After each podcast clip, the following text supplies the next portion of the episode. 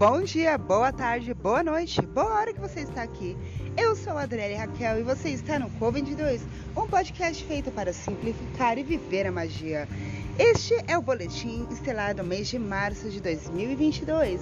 E se você não conhece esse quadro, neste quadro eu falo um pouquinho sobre as fases da lua, sobre o que pode acontecer, o que você pode fazer, além de trazer algumas experiências pessoais da minha vida. Então vamos começar? Vamos começar! No dia 2 de março, começamos com uma lua nova em peixes, que porventura é o meu signo. E o que isso quer dizer? Bom, que né, tem competência para poder falar de tudo o que essa temporada de peixes pode trazer. Então, espere por emoção, por choros, velas, muita magia, muita espiritualidade, mas também, né, como peixes é o último signo do ano astrológico, você pode esperar também por fechamento de ciclos, por despedidas, por saídas de situações que você achava não ter saída, né? Porque peixes também é o signo da esperança, é o signo da alegria, é o signo da juventude e da renovação. Não é à toa que muitos dos signos de peixes são demonstrados, são tratados como ingênuos, como alguém que não tem muito conhecimento da vida, mas eu acredito que seja uma forma de viver, de viver e ver as coisas com leveza, sabe? Porque se você acaba colocando muito o peso do mundo e o peso das coisas sobre seus ombros, você acaba se dedicando tanto aos outros que não tem um tempinho para si, não tem um tempo para se cuidar e nem para ver as coisas que você precisa fazer também.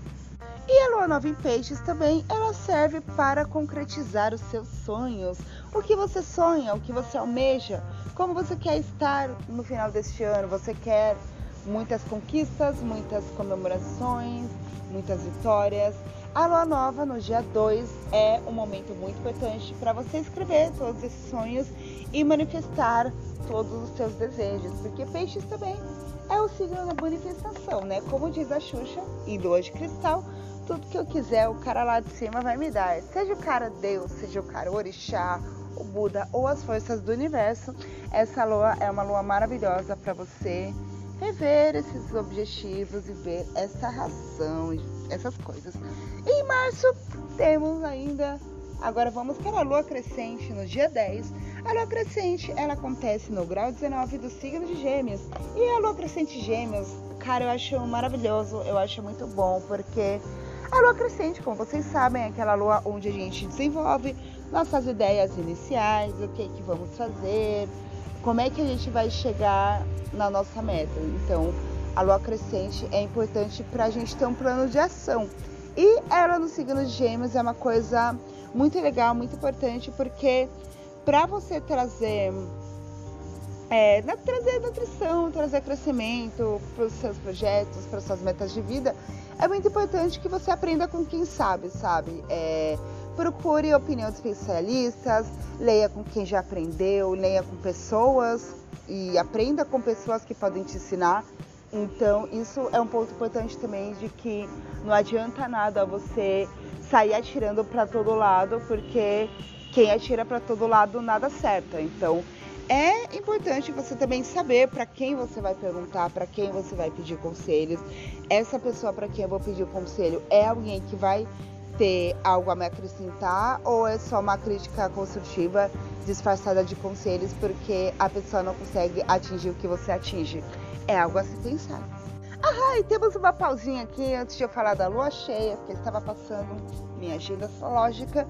E no dia 13 de março, o Sol encontra Netuno em Peixes. E, ah, legal, André, mas o que isso quer dizer na prática?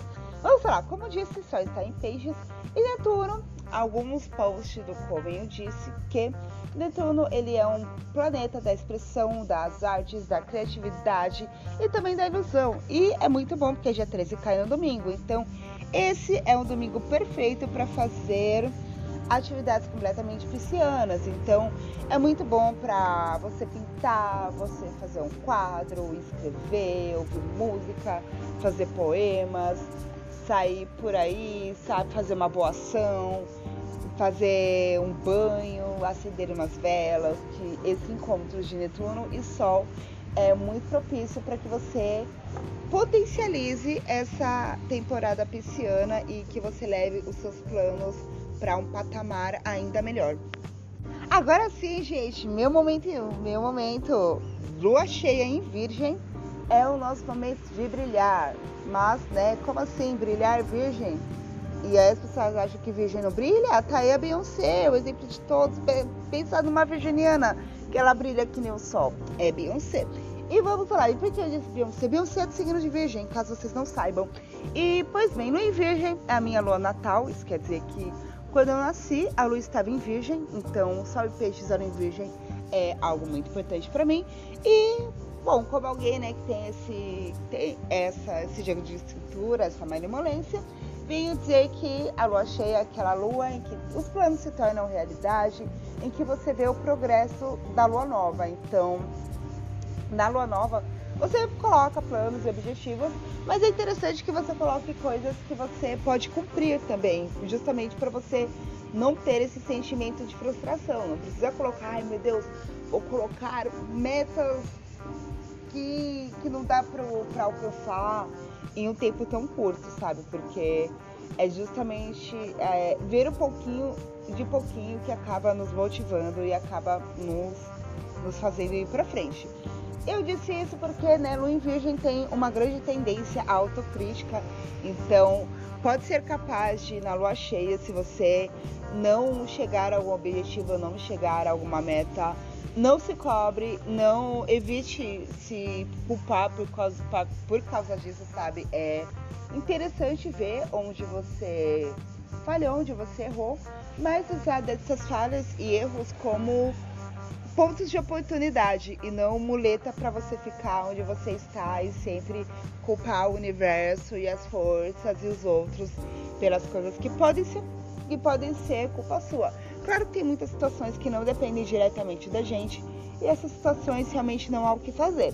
Mas se você pode fazer algo para tornar o seu futuro melhor, por que não fazê-lo hoje?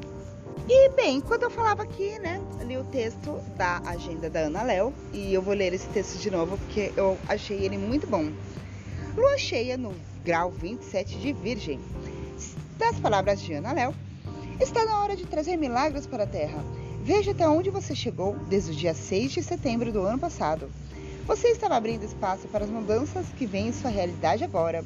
Bom momento para abraçar a fé do futuro, para praticar diariamente as rotinas que mantêm próximo ou próxima de seu Deus ou deusa interior. É, é incrível sentir o amor, mas é melhor praticar o amor na vida real. Cuide bem do seu templo, embeleze seu altar interior, medite, Conecte ao seu centro e sinta o poder de ser um Deus ou deusa da sua vida. Tem que dizer mais palavras? Não tem que dizer mais palavras. Mas claro, né? Aqui a gente tem uma lua cheia, mas não quer dizer que o mês de março terminou, porque a lua cheia é no dia 18. Logo vamos passar alguns dias até chegar a nossa querida lua minguante, que está no signo de Capricórnio. Qual o Capricórnio é o signo do trabalho, o signo da ambição, o signo das metas e objetivos também. E como a lua está minguante Capricórnio, é interessante você tirar da sua vida as coisas que não te levam para frente. Ah, muito fácil falar, né, Adriane? Pra você parece muito, muito fácil assim, como acordar, escovar os dentes, opa, vou tirar a pessoa tóxica da minha vida. Mas não, eu sei que não é fácil, eu sei que não é uma tarefa tão, tão fácil assim. Mas um ponto bom é você enxergar como diz, né, na lua nova, quem é a pessoa que você quer ser no futuro e o que está te impedindo de chegar nesse objetivo, o que está te impedindo de chegar nessa razão. E a lua minguante é isso, né? E como toda lua minguante, vocês bem sabem, rituais de banimento, rituais para afastar as más energias, rituais para afastar todos os sentimentos e negatividades que estão pelo ar. E, bom, terminamos aqui com essa lua minguante que acontece no dia. Olha só, eu falar o dia para vocês, mas não seja por isso que eu vou falar agora. A lua minguante acontece no dia 24 de março, aniversário do Dene. Feliz aniversário, Dene! Espero que você escute esse podcast. Mas se você não escutar também, você fazer o quê, né, gente? A gente pode ganhar todas. Bom, é isso. Este é o boletim estelar de março. Estou muito animada porque este mês é o mês que esta página, este podcast volte. E eu espero, e eu desejo, e eu manifesto que terá muitas novidades. E é isso, muitos beijos, meus queridos, minhas queridas. Tenham um mês excelente como signo de peixes e até abril.